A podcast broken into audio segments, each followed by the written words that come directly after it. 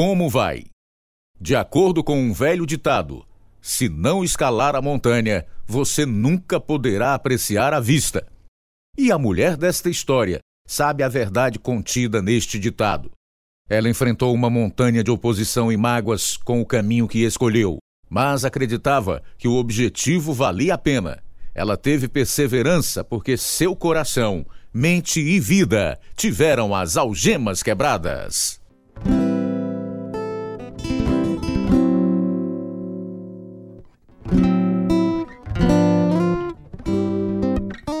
Este é o Algemas Quebradas. Histórias dramatizadas de pessoas reais, transmitidas ao redor do mundo e produzidas em inglês pela missão Pacific Garden em Chicago. Alguns moradores de rua vêm à missão Pacific Garden apenas uma vez para receber uma refeição, roupas limpas, um banho e um beliche seguro para dormir, até mesmo cuidados médicos e odontológicos se necessário tudo sem custos, graças às doações de amigos. Quando ouvem falar do dom de Deus, de sua graça e recebem uma nova vida, deixam a missão alegres. Outros retornam à missão várias vezes até que a verdade penetre em suas almas agredidas. Agora, para transmitir para o mundo inteiro, aqui está o programa número 2711, versão brasileira 79, da série Algemas Quebradas o programa que faz você olhar para si mesmo e pensar. Você perdeu a cabeça, Doris? Não acredito que você está querendo voltar para aquele homem. Acho que é a coisa certa a fazer, pai. Você falou com seu pastor? Sim. Bem, o que foi que ele disse? Ele concorda com você. Mas estou pensando nos meus filhos. Eles precisam do pai. Que tipo de pai é ele? Um pai que gasta todo o seu tempo e o seu dinheiro nos bares, bebendo e com outras mulheres? Ele está diferente agora. Tenho que dar outra chance ao nosso casamento, pai. Se você for, eu vou te deserdar. Pode ter certeza disso. A mulher da nossa história tinha uma escolha difícil a fazer. Uma escolha que afetaria toda a sua vida. Muitas pessoas hoje decidem fazer o que parece ser mais fácil, seguindo o seu próprio interesse. Mas ela não fez isso. Ela escolheu o que parecia ser o bem maior, embora significasse um sacrifício maior. Esta é a verdadeira história de uma mulher que chamaremos de Doris, agora em Algemas Quebradas. Nasci em 1912 na Pensilvânia, a filha mais velha de quatro. Meu pai era um fazendeiro e a nossa família era muito unida. Enquanto crescia, tive muitas responsabilidades: trazer as vacas do pasto para casa, pegar os ovos dos ninhos e limpar e embalar ovos para mandar para Nova York. Todas as manhãs, antes do café da manhã, nos reuníamos em volta da mesa e fazíamos o culto doméstico. Papai, vai chover. Quer que eu ajude a trazer a forragem para o gado? Precisa não. Hoje é domingo e não trabalhamos no dia do Senhor. Doris, me ajude a limpar a mesa e lavar os pratos. Sim, mamãe. Vamos ler a Bíblia primeiro. Vamos ficar todos de joelhos enquanto eu leio uma passagem. Todas as noites, antes de dormir, mamãe lia a Bíblia conosco. Deus era o centro da nossa família e a vida era boa. Mamãe e eu éramos muito próximas e ela me ensinou a cozinhar e costurar. Mas quando eu tinha 13 anos, nossa fé foi testada. Vem aqui, Doris. Preciso que me ajude com meu vestido. Aonde você está indo, mamãe? Sua mãe está muito doente, Doris. E o Dr. Samuel não sabe o que há de errado com ela. Então vamos levá-la para a clínica Mile. Papai, eu posso ajudar mais com o trabalho de casa. Então a mamãe não vai ficar tão cansada. Ela precisa mais do que isso, Doris. Enquanto estivermos fora, você está no comando. Você vai ter que levar seus irmãos para a escola. Mas vamos levar o pequeno Ali conosco. Nossa vizinha, a senhora Blakely, virá todos os dias para ajudá-la. Ok, papai. Não fique com medo, Doris. Lembre-se do que a Bíblia nos diz. Ele nunca nos deixará e nem nos abandonará. Tá bom, mamãe. Mamãe teve câncer e foi à clínica Maio duas vezes para fazer tratamento de radioterapia durante um período de dois anos. O resto do tempo cuidávamos dela em casa. Certa manhã, enquanto preparava o café da manhã, ela me chamou para o quarto dela. Hum, posso sentir o cheiro do café da manhã. Está quase pronto, mamãe. Vou trazer para a senhora assim que. Tem pressa não, querida. Espera até seus irmãos acordarem. Estou tão orgulhosa de você, Doris. Você me ensinou muito bem, mamãe. A casa está fria. Estou com tanto frio. Vou pegar mais um cobertor para você. Tudo bem. Diga a seu pai que preciso falar com ele assim que terminar de cuidar das vacas, mesmo antes de tomar o café da manhã. Ok, mamãe. A senhora está bem? Sim, querida. Só preciso falar com seu pai.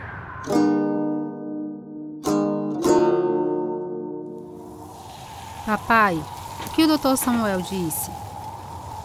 Sua mãe está pior do que nunca. Oh, papai, ela precisa ficar boa. Não quero que ela morra. Eu também não, Doris. Também não.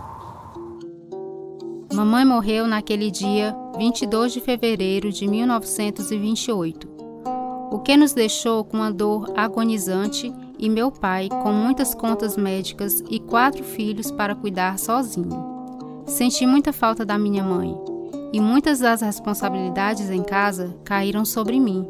Nossa dor compartilhada nos aproximou ainda mais.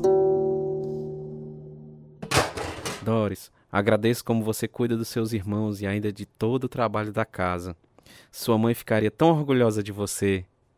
Papai, sinto tanta falta dela. Eu também, querida. Quero que saiba que nunca vou casar de novo enquanto vocês estiverem em casa. Mas isso significa que o trabalho sobra para você. Está tudo bem, papai. Fico feliz que não queira se casar de novo. Bem, depois que minha mãe morreu, minha madrasta era terrível.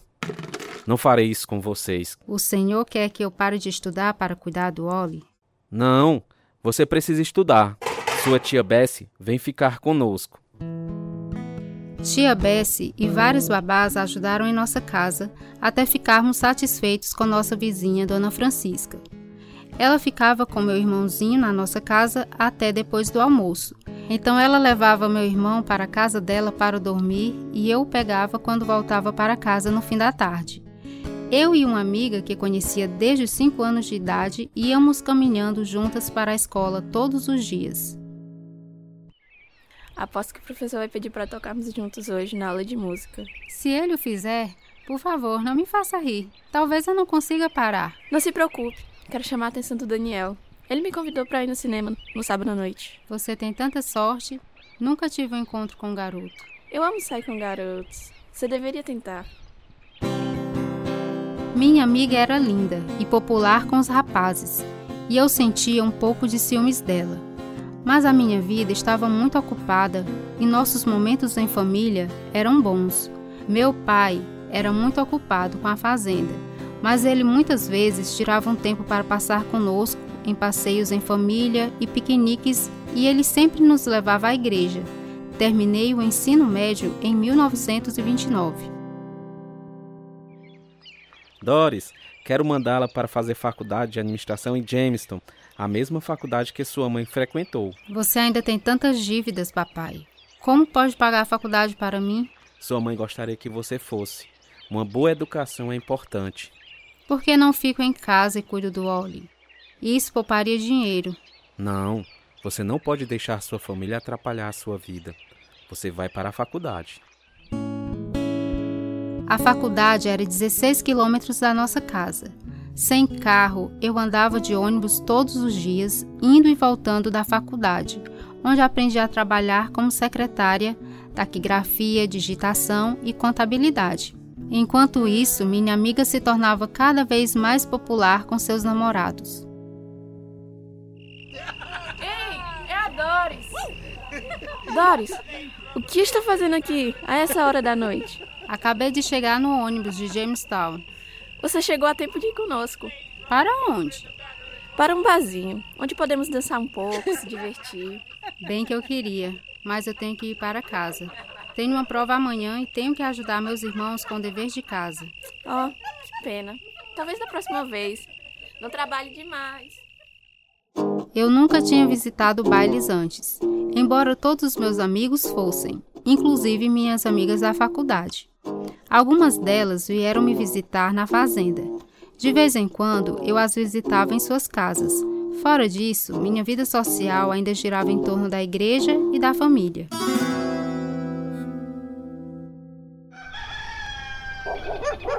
Pai, pai, tenho ótimas notícias. Para que toda essa gritaria? Me ofereceram um emprego numa companhia de entregas. Em Jamestown? Sim, começa assim que me formar. 72 dólares por semana. Isso é muito bom, Doris. Que tipo de trabalho você vai fazer? Conferindo o dinheiro que os motoristas trazem, atualizando registros.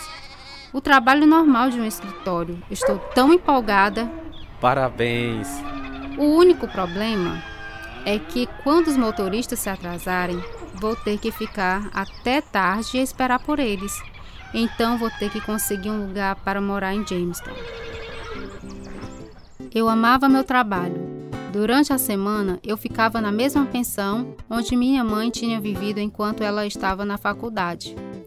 Nos fins de semana, eu ia para casa. Às vezes, durante a semana, eu saía com alguns garotos para dançar, porque eu queria me encaixar. Em uma dessas danças, conheci o William. Você é uma garota em tanto, Doris. Poucas mulheres de sua idade se formaram na faculdade e também têm um emprego. Os empregos são escassos nos dias de hoje. Mais faltoso que dente em galinha. Tive que entrar no programa do governo de trabalho manual. Você gosta? Viver com um bando de homens, indo de um lugar para o outro, fazendo qualquer trabalho. Não, eu não gosto disso, mas pelo menos tenho como comprar uma cervejinha de vez em quando. A cerveja daqui é muito boa. Quer uma? Sim, aceito, mas não bebo muito, só de vez em quando. Eu não gostava do sabor da cerveja, mas o William era muito bonito e divertido e muito conquistador, muitas vezes me levando para dançar. Ele até foi visitar meu pai e foi à igreja conosco, mas meu pai não ficou muito satisfeito. Ele chegou no ônibus na hora certa? Sim, ele já foi.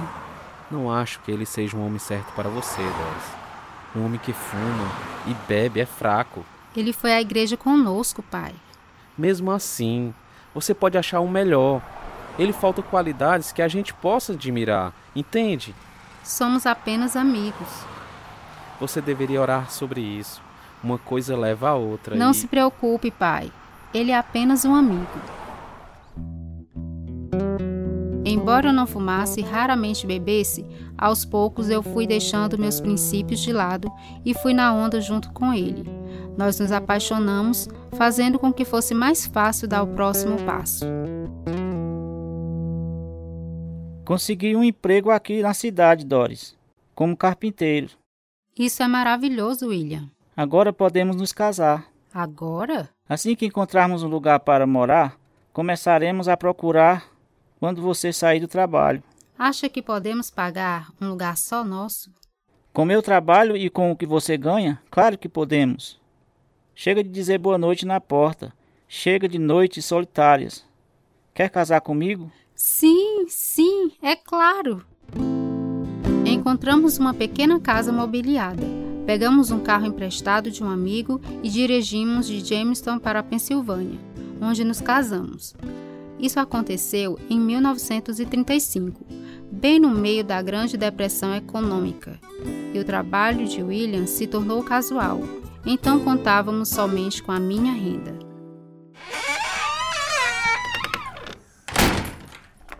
Por que você demorou tanto, Doris? Um dos motoristas atrasou e tive que esperar pelos recibos dele. Tem certeza de que era só isso mesmo que estava fazendo? William, tive um dia muito longo. Estou muito cansada para ser interrogada. Espero que não esteja cansada demais para cozinhar. Eu estou com fome. Já vou fazer o jantar. Preciso de um dinheirinho. Depois do jantar, quero jogar baralho com os caras. Oh, William. Não temos dinheiro para isso. Por que você não quer ficar em casa comigo? Fiquei aqui o dia todo. Eu preciso sair.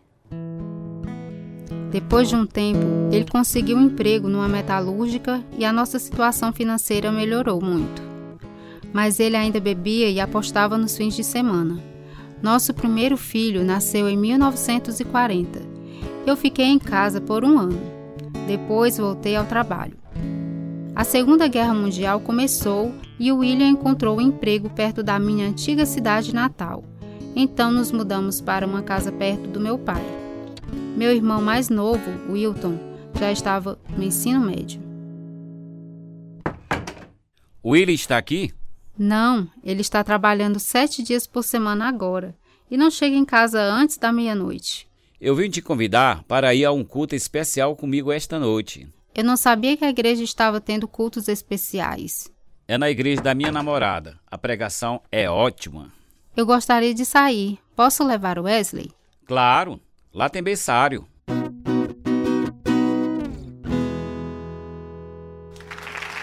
Jesus disse no capítulo 10 de João, versículo 10: O ladrão vem apenas para roubar, matar e destruir. Eu vim para que tenham vida e a tenham plenamente. Sua morte na cruz pagou nossa dívida pecaminosa. A Bíblia diz que somos todos pecadores que precisam de perdão porque a pena para o pecado é a morte. Então Jesus pagou a pena por nós. Mas a história não termina aqui. Jesus Cristo ressuscitou dos mortos para nos dar uma nova vida, proporcionada por sua justiça. E quando recebemos, nos tornamos filhos de Deus e entramos na vida eterna. Por causa do seu grande amor por nós, Deus trocou nosso pecado pela santidade de Cristo Jesus. Deus tornou pecado por nós aquele que não tinha pecado, para que nele nos tornássemos justiça de Deus. Segundo aos Coríntios 5 e 21. Eu nunca tinha experimentado convicções tão profundas antes.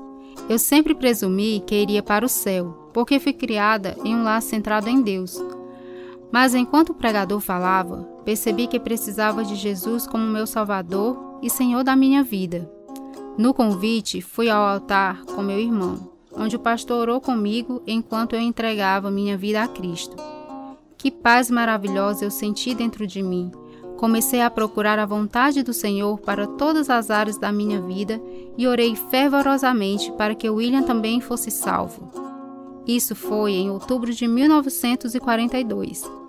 Aceitei um emprego como um caixa em um banco, trabalhando até que o nosso segundo filho nasceu em 1947. Enquanto isso, com o fim da guerra, meu marido perdeu o emprego e sua farra aumentou.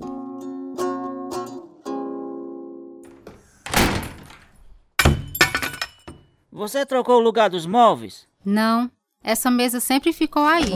Você está bêbado, William. Volta pra cama e não começa a me importunar. Shh, não acorde o bebê. Eu tô na minha casa e faço barulho como eu quiser. William, por favor. São duas da manhã. Fale mais baixo. Não me diga o que eu tenho que fazer. O que você estava fazendo a noite toda, hein? Me diga, com quem você estava? Eu estava aqui em casa com as crianças.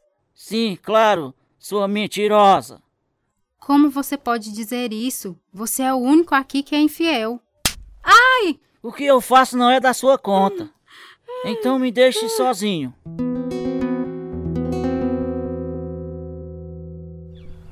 Doris, o que aconteceu com seu rosto? William chegou bêbado em casa ontem à noite. Ele bateu em você? Sim. Isso já aconteceu antes? Não, ele nunca me bateu antes. Acho que nós, seus irmãos, deveríamos avisá-lo que não vamos tolerar abuso contra nossa irmã. Não, por favor, não. Fiz um boletim de ocorrência e mandei William se mudar, mas ele continuou voltando. Até que meu pai e meus irmãos foram mais rígidos com ele. Então ele desapareceu. Consegui um novo emprego no escritório de um jornal e deixava meus filhos com uma babá. Minha família e amigos todos pensavam que eu estava melhor sem meu marido e finalmente nossa casa estava em paz. Então comecei a receber cartas do William e falei com uma amiga sobre isso. Onde ele está, Doris? Em Washington. Ele está trabalhando para a ferrovia. Ele te mandou algum dinheiro para os meninos? Não. Pois é. Ele quer que eu me mude para ficar com ele. Você não vai não, vai? Eu não sei. Afinal, ainda estamos casados e me sinto mal por meus filhos não poderem ver o pai. A culpa é dele. Foi ele que foi embora. Ele disse que me ama muito, a mim e aos meninos. Ele não demonstrou isso quando estava aqui. Sim, eu sei. Mas eu tenho lido algumas coisas sobre separação e como é difícil para as crianças. Além disso, a Bíblia ensina que eu deveria ficar com ele, se ele estiver disposto a ficar comigo. Mas ele foi infiel e te fez sofrer demais. Eu sei. Minha família diz a mesma coisa, mas eu não tenho paz. Vou falar com meu pastor sobre isso. O pastor não achou que nossa reconciliação fosse possível, mas senti que era a vontade do Senhor, então orei. Senhor, eu sei que você odeia o divórcio. O Senhor criou o casamento para durar até que a morte nos separe. Eu não sei o que fazer. Todos são contra eu voltar para o William mas os meninos precisam do pai.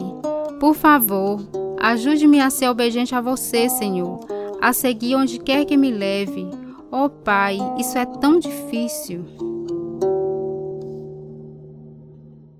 Então, você vai voltar para o William? Sim, sinto que esta é a vontade do Senhor.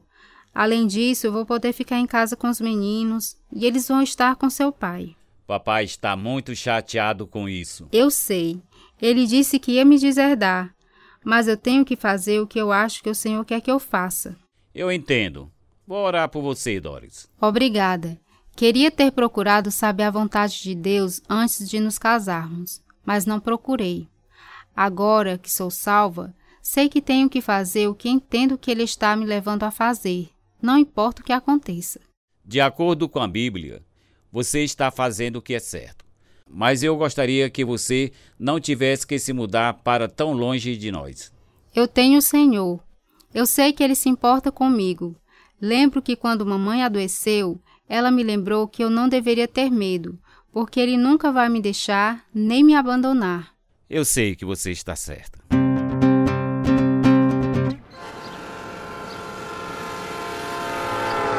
Doris! Doris! Olá, William. Ó, oh, é tão bom te ver novamente. Os garotos estão muito ansiosos para ver você. Olá, meninos. Como senti a sua falta? Você está tão grande, Wesley. Você já tem 10 anos. E Estevão está andando agora. Eles estão um pouco tímidos, mas eles vão se acostumar com você de novo. Pois vamos para casa. Você vai adorar esse lugar. Muitos lagos, pescas e coisas para fazer. Podemos fazer viagens no trem. Meu marido ainda jogava e bebia, então eu tive que ser prudente com o dinheiro. E nada mudou a respeito de William me acusar falsamente de ter um amante, quando ele era infiel. Mas o que doía mais era quando ele atacava a minha fé. Não me diga que vai à igreja agora de manhã. Sim, eu sempre vou à igreja no domingo. Não gosto disso. Eu te proíbo de ir. Já conversamos sobre isso antes. Tenho que ir à igreja. Bem, você não vai levar os meninos. Vou levar os meninos sim. Eles precisam conhecer o Senhor. Superstição. É isso. Venha conosco e veja você mesmo. Jesus é real. Ele te ama, William. Não quero nada com ele. Bem, eu tenho que me preparar para ir. É melhor você estar em casa às 12h15 Quero meu almoço na hora. Muitas vezes eu tive que sair da igreja mais cedo para cumprir suas exigências, mas Deus me recompensou com filhos que amavam a Deus. Em 1955, nosso terceiro filho nasceu. Voltei a trabalhar, mas o jogo e a bebida do William continuavam a corroer nossas finanças. Ao longo dos anos, escrevi cartas para o meu pai e nosso relacionamento foi restaurado. Ele até me deixou uma herança quando morreu. Pouco antes do meu marido se aposentar, ele chegou em casa com notícias que me deram esperança. Parei de beber hoje. Sério, William? Sério. O que aconteceu? Eu tive uma ressaca tão ruim que não pude fazer meu trabalho hoje. E o capataz foi atrás de mim. Ele te demitiu? Não, mas já vi outros serem demitidos mesmo estando lá há 20 anos. Não posso perder meu emprego. William nunca mais bebeu. Alguns anos depois, ele parou de fumar da mesma forma e nossa vida juntos ficou um pouco mais agradável. Mas foi essa mesma mentalidade teimosa que o manteve longe de Cristo. Depois que ele se aposentou, em 1975, fizemos muitas viagens emocionantes juntos. Em 1997, após uma reunião no Dia dos Pais com nossos filhos e netos, William se deitou para ler um livro. Ele teve um ataque cardíaco e morreu. Meus filhos me ajudaram nesse tempo. Como você está, mãe? Estou bem, filho. As pessoas da igreja têm me ajudado muito. Bem, agora você pode ir à igreja sem o pai se opor. Sim, posso. Eu queria que papai tivesse aceitado a Cristo como Salvador. Sinto que falhei com o Senhor e com ele, Wesley. Talvez eu não tenha demonstrado o amor de Deus. Você não pode se culpar. Todo homem ou mulher tem que escolher por si mesmo. Papai fez sua escolha. William e eu fomos casados por 62 anos e Deus me recompensou em meus filhos. Minha passagem favorita das Escrituras é o Eclesiastes capítulo 12, versículo 13 e 14. Agora que já se ouviu tudo, aqui está a conclusão. Tema a Deus e guarde os seus mandamentos, pois isso é essencial para o homem. Pois Deus trará a julgamento tudo o que foi feito, inclusive tudo que está escondido, seja bom, seja mal. Caminhar com o Senhor pode ser muito difícil, mas a recompensa vai ser espetacular. Jesus disse no capítulo 5 de João, versículo 24: Eu lhes asseguro, quem ouve a minha palavra e crê naquele que me enviou, tem a vida eterna e não será condenado, mas já passou da morte para a vida. Essa vida é para você, amigo ouvinte. Você também pode conhecer a paz que ultrapassa a sua compreensão quando você convida Cristo para entrar no seu coração e na sua vida. Se você precisa de ajuda para tomar essa decisão que muda a vida, entre em contato conosco. Algemas Quebradas, Caixa Postal 1, Nova Russa, Ceará. CEP 62 e 200 000. E-mail algemasquebradas@hotmail.com. Este é o programa 2711, versão brasileira 79. Participaram desta história os seguintes atores: Patrícia Lopes, Fabiana Araújo, Jarina Mendonça, Sara Legário, Samantha Rodrigues, Antônio Carlos, Capistrano Biapina. João Lucas Barroso, Israel Souza. Tradução Lina Gossen. Edição Joelma Pontes e Pedro Henrique Azevedo. Direção: Lina Gossen e João Batista Carvalho. Produção: João Lucas Barroso. Música: Ismael Duarte, Heriberto Silva e Wesley Silva. E eu sou Luiz Augusto. Algemas Quebradas foi gravado no estúdio da Rádio Ceará, Nova Russas, Ceará, Brasil. Algemas Quebradas é produzido em inglês pela Missão Pacific Garden, a fim de mostrar, através de histórias verdadeiras, que se sua vida estiver vazia, ela poderá ser cheia até transbordar. O endereço é Missão Pacific Garden, 1458, Sul Canal Street, Chicago, Illinois, 60607, Estados Unidos. O nosso endereço no Brasil: Algemas Quebradas, Caixa Postal 1, CEP 62 e 200 000, Nova Russa, Ceará. E-mail: algemasquebradas@hotmail.com ou visite o nosso site algemasquebradas.com.br.